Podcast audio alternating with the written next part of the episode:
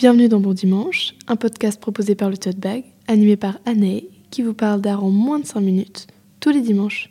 Bonjour et bienvenue dans ce nouvel épisode de Bon Dimanche, le dernier consacré au pointillisme. Alors aujourd'hui, on va analyser un tableau de Georges Seurat intitulé Les poseuses. Il faut savoir que Georges Seurat est, avec Paul Signac, un représentant majeur du pointillisme. Il peint les poseuses entre 1886 et 1888. Le tableau est aujourd'hui conservé à la Fondation Barnes à Philadelphie, aux États-Unis.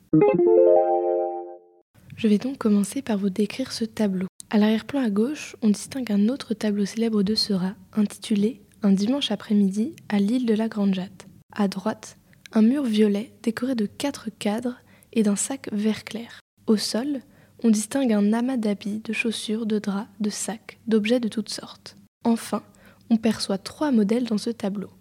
La première, à gauche, de dos, nue, assise avec un drap autour de sa taille.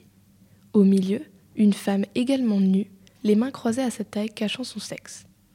La tête légèrement penchée et les jambes légèrement écartées. À droite, la troisième modèle, de profil, assise sur un drap blanc, nue également, en train d'enfiler de grandes chaussettes vertes. Ce tableau de Seurat est considéré comme l'une des six œuvres majeures de l'artiste, mais à l'époque, elle n'a pas fait consensus.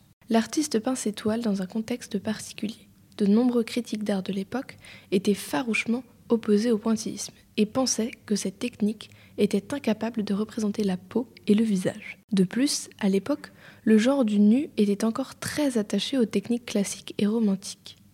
Georges Seurat peint donc les poseuses à un moment de sa carrière où on l'accuse d'avoir un style pictural trop froid, figé et incapable de représenter des personnes. Ce tableau est sa riposte dans laquelle il réussit à représenter de la chair qui peut paraître presque vivante. Il fait face à des critiques tout aussi négatives que positives.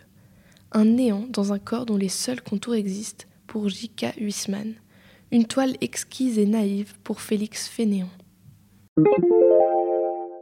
Les trois femmes présentes sur le tableau ont été posées par une seule modèle qui décompose ses mouvements, depuis l'entrée dans l'atelier où elle enlève ses habits jusqu'à la pose du milieu sur un tapis blanc arrondi. Comme pour beaucoup de tableaux de nus ou de modèles en général, il est extrêmement difficile de trouver des informations sur l'identité des modèles, et ce tableau ne fait pas exception. Après de nombreuses recherches, je n'ai malheureusement pas réussi à trouver quelque information sur la modèle, si ce n'est qu'elle était une amie de Seurat et qu'elle venait souvent le visiter. Dans ce tableau, Seurat présente donc une peinture plus chaleureuse et plus humaine en comparaison à ce qu'on lui reprochait. Il faut savoir qu'il existe deux versions du tableau Les Poseuses. Celui de la Barnes Foundation, que j'ai choisi, est le premier et le plus petit format.